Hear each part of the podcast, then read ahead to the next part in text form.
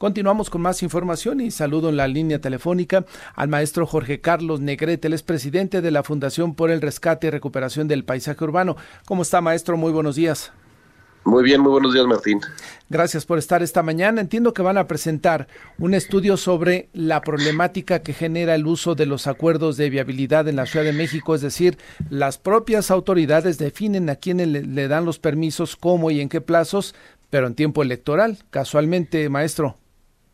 Así es, además no queda nada claro cómo van a ser lo que yo siempre he llamado el tipo de cambio, ¿no? De que quitaron anuncios espectaculares de las azoteas y dieron estos acuerdos de viabilidad, pero nunca dijeron que cuántos anuncios espectaculares iban a quitarse por un muro, por ejemplo, que es mucho más grande, o si les iban a dar mobiliario urbano, o si les iban a dar vallas, o si les iban a dar qué espacios les iban a dar y cuántos espacios realmente se iban a, retirar de, de la Ciudad de México y no queda absolutamente claro qué es lo que se va a utilizar en estos este, acuerdos de viabilidad el día de hoy. Todo, eso queda a la discrecionalidad del funcionario en turno, que es el secretario de obras, ¿no?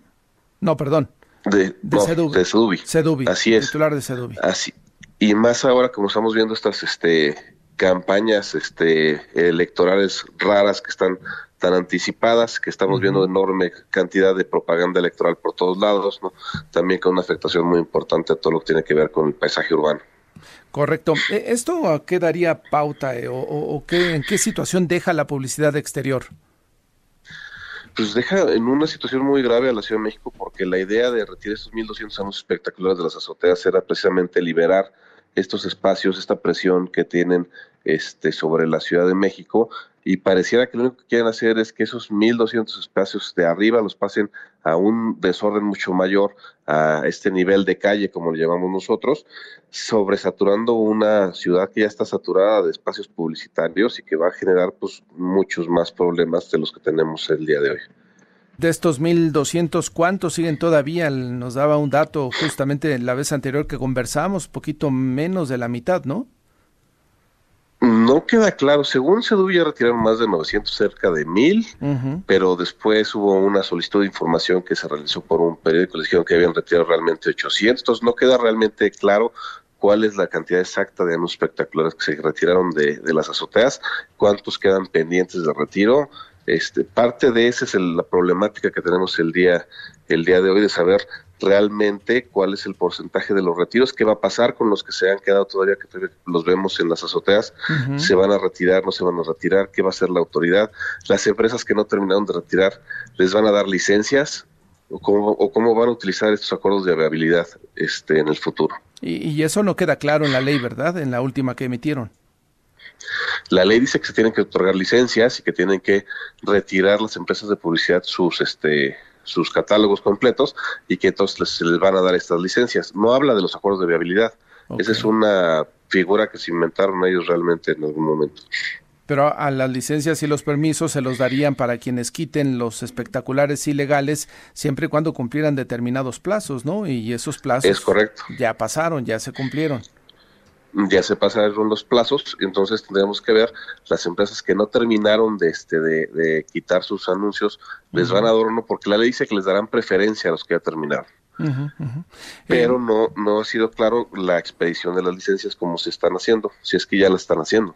Oiga, eh, maestro, si me permite entonces la expresión, volvemos a lo mismo, ¿no? El gobierno definiendo la las condiciones en que la publicidad exterior se da, eh, se va a, permitir en la Ciudad de México, pasando por encima de la ley y el reglamento que ellos mismos emitieron y de acuerdo a las consideraciones políticas finalmente, ¿no? Sí, que era parte de la crítica que nosotros hacíamos, que es el reglamento le daba demasiada discrecionalidad a la autoridad, que abría la puerta para el amiguismo, para la corrupción y que al final del día pues podría pasar esto de que este pues, en un tiempo electoral pues den las licencias que a ellos les conviene. Correcto. ¿Hasta ahora sabemos cuántas licencias han entregado? No, tampoco hay claridad al respecto. Esa es parte de la problemática, ¿no? Correcto. Pues seguiremos atentos. ¿Y qué le parece la Ciudad de México? Ustedes que se encargan y justamente de pues eh, cuidar el entorno urbano y que tenga buena imagen la ciudad con estas campañas, no campañas que están pues desde hace ya varias semanas por todas las calles de la Ciudad de México.